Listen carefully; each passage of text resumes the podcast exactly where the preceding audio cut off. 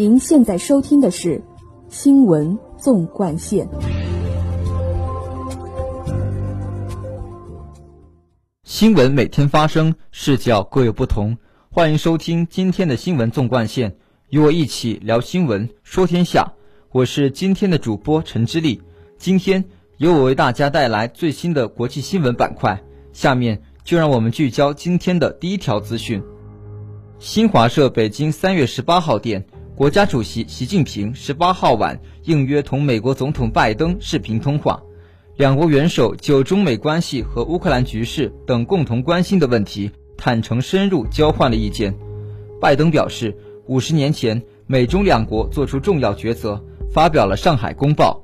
五十年后的今天，美中关系再次处于关键时刻，美中关系如何发展将塑造二十一世纪的世界格局。我愿重申。美国不愿寻求同中国打新冷战，不寻求改变中国体制，不寻求通过强化同盟关系反对中国，不支持台独，无意同中国发生冲突。美方愿同中国坦诚对话，加强合作，坚持一个中国政策，有效管控好竞争和分歧，推动美中关系稳定发展。我愿同习近平主席保持密切沟通，为美中关系把舵定向。习近平强调。我和总统先生都赞同中美关系要相互尊重、和平共处，避免对抗，都同意双方在各层级、各领域要加强沟通对话。总统先生刚才又重申，美国不寻求打新冷战，不寻求改变中国体制，不寻求通过强化同盟关系反对中国，不支持台独，无意同中国发生冲突。习近平指出，目前中美关系并没有走出美国上一届政府制造的困境。反而遭遇了越来越多的挑战。台湾问题如果处理不好，将会对两国关系造成颠覆性影响。希望美方予以足够重视。中美关系之所以出现目前的局面，直接原因是美方一些人并没有落实我们两人达成的重要共识，也没有把总统先生的积极表态落到实处。美方对中方的战略意图做出了误读误判。习近平强调，中美过去和现在都有分歧。将来还会有分歧，关键是管控好分歧。一个稳定发展的中美关系对双方都是有利的。双方就当前乌克兰局势交换意见，拜登介绍了美方的立场，表示愿同中方沟通，防止事态升级。习近平指出，乌克兰局势发展到这个地步是中方不愿看到的。中方历来主张和平，反对战争，这是中国历史文化传统。我们向来从事情本身的是非曲直出发，独立自主做出判断，倡导维护国际法和公认的国际关系基本准则，坚持按照联合国宪章办事，主张共同、综合、合作、可持续的安全观。这些大的原则是中方处理乌克兰危机的立足点。中方已经提出了关于乌克兰人道主义局势的六点倡议，愿同乌克兰和受影响的其他国家进一步提供人道主义援助。各方应该共同支持俄乌对话谈判，谈出结果，谈出和平。美国和北约也应该同俄罗斯开展对话，解开乌克兰危机的背后症结，化解俄乌双方的安全忧虑。两国元首认为，此次视频通话是建设性的，责成两国工作团队及时跟进，采取实际行动，争取中美关系重返稳定发展的轨道，为妥善解决乌克兰危机做出各自的努力。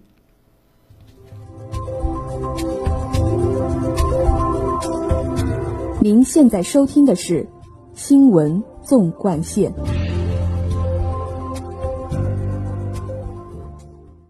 下面请听第二条资讯：近期，美国国防部在乌克兰的生物实验室引发各方高度关注。多年来，有关美国在其境内外开展大量生物军事化活动的消息层出不穷，这些活动不透明、不安全、不合法，引发国际社会严重关切和疑虑。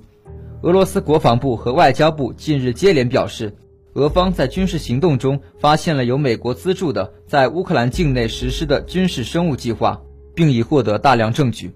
俄罗斯国防部发言人科纳申科夫十号说，美国在乌克兰的生物实验室从事过蝙蝠冠状病毒样本实验。美国白宫发言人普萨基在社交媒体上予以否认。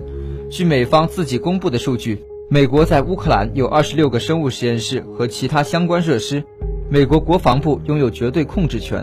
乌境内所有的危险病毒都必须储存在这些实验室，所有的研究活动都由美方主导，未经美方许可，任何信息都不得公开。面对不断增加的质疑和指控，美方只是简单承认乌克兰有生物研究设施。然而，据统计，美国国防部以合作减少生物安全风险、加强全球公共卫生等名义，在全球三十个国家控制了三百三十六个生物实验室，数量如此众多。外界却对其知之甚少，国际社会对此广泛质疑。美国在乌克兰的生物军事活动或许只是冰山一角，美方做法不透明，美方实验室长期被罩上一层厚厚的迷雾。美国官方一再辩称这些实验室用于所谓和平用途、协同合作，但为何对外秘而不宣？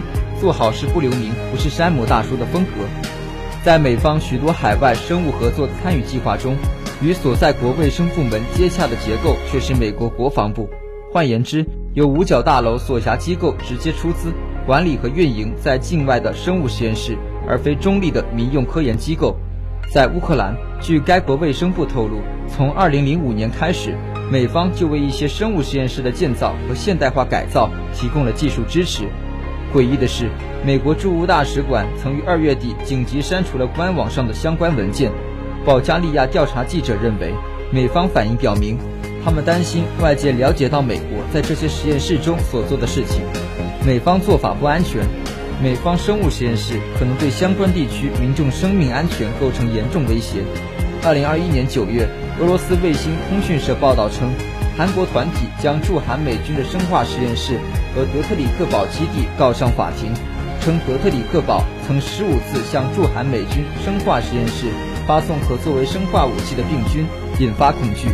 美国1989年生物武器反恐法者起草者说，在美国设在境内外的数百个实验室中，约有1.3万名科学家致力于研发对疫苗有抗性、对人体有攻击性的新菌株。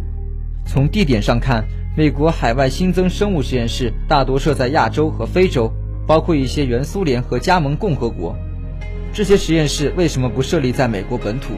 俄罗斯联邦消费者权益保护和公益监督局局长曾表示，世界爆发新流行病的中亚地区分布图与美国布局的海外生物实验室分布高度吻合。